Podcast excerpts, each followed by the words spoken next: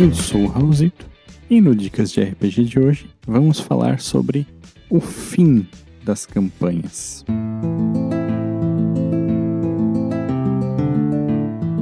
O Dicas de RPG é um oferecimento da Bardos Shop, bardosshop.com.br.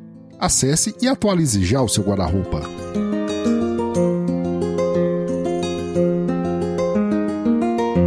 Quem acompanha os podcasts Movimento RPG já deve ter ouvido comentar, principalmente na Taverna do Anão Tagarela, que eu gosto que as campanhas tenham fim. Eu gosto dessa modalidade de jogar campanhas curtas. No Movimento RPG jogamos aí quatro, seis sessões, né? No, nas minhas mesas pessoais eu gosto tipo 12, 16 sessões assim, para ter tempo para desenvolver uma história, mas que essa história chegue a um fim.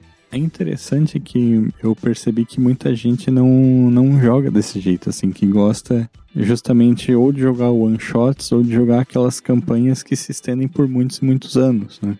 Então, vim aqui dar algumas dicas, né? Falando um pouco sobre o meu jeito de jogar e que eu acho que podem ser legais. Até para implementar em campanhas longas, é, ele funciona, assim, para tu dividir os capítulos e, quem sabe, criar um ponto de saída de um personagem que um jogador queira eventualmente trocar de personagem e tal. Então, é sobre isso que eu vou falar hoje.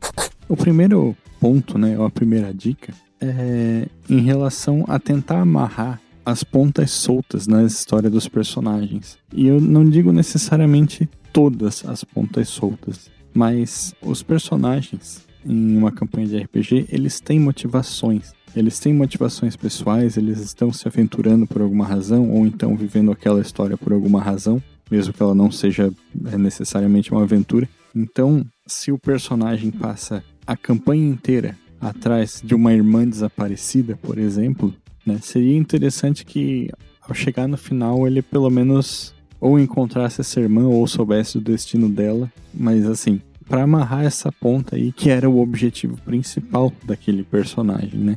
A segunda dica, e essa acho que é a mais importante de todas, é pensar no fim da história. Quando eu digo no fim, é aquela resolução da cena final.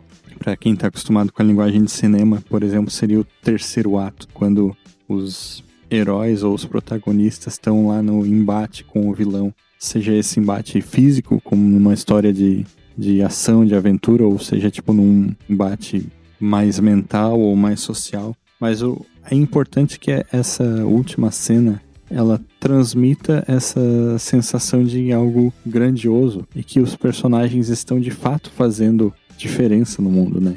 Porque uma das piores coisas que pode acontecer, tanto no RPG quanto em outras formas de ficção, é aquele fim em que tudo volta a ser como era antes. Então, não é interessante que pro jogador ou pro personagem pensar que todo o caminho dele meio que não serviu para nada, assim, que só voltou para um status quo.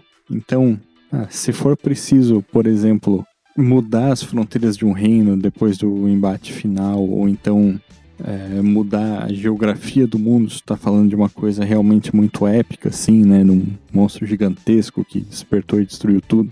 Ou então, se tu tá falando de uma campanha um pouco mais política, assim, tipo um vampiro à máscara, de tu ter uma mudança real no equilíbrio dos poderes na cidade, talvez a mudança de um príncipe, ou então a mudança da primigene, ou então mesmo que a Camarilla, por exemplo, perca o seu território, seja o território seja conquistado pelo Sabal, pelos Anark, é importante que exista essa mudança. A mudança é o que vai justamente gerar esse senso de que os personagens fizeram alguma coisa, que tudo aquilo que eles passaram, tudo aquilo que eles lutaram não foi em vão. O que nos leva diretamente para a terceira dica, que é o epílogo. Isso é uma coisa que eu gosto muito de fazer e que é, às vezes eu percebo que mesmo pessoas que gostam de campanhas com fim como eu gosto, esquecem um pouco de fazer, né? Que é perguntar para os jogadores mesmo, o que, que o teu personagem vai fazer depois que essa história aconteceu? Como é que vai ser o futuro dele? E talvez abrir espaço para que o próprio jogador narre ou criar em conjunto com um mestre ou narrador aí como é que foi o fim daquele personagem, se ele fugiu da cidade, se ele se aposentou, se ele construiu sua própria fortaleza e foi viver lá, se ele, enfim, muitas coisas podem acontecer e é, é interessante que fazer um epílogo em conjunto com os jogadores também ajuda a transmitir esse senso de completude no fim da campanha de RPG.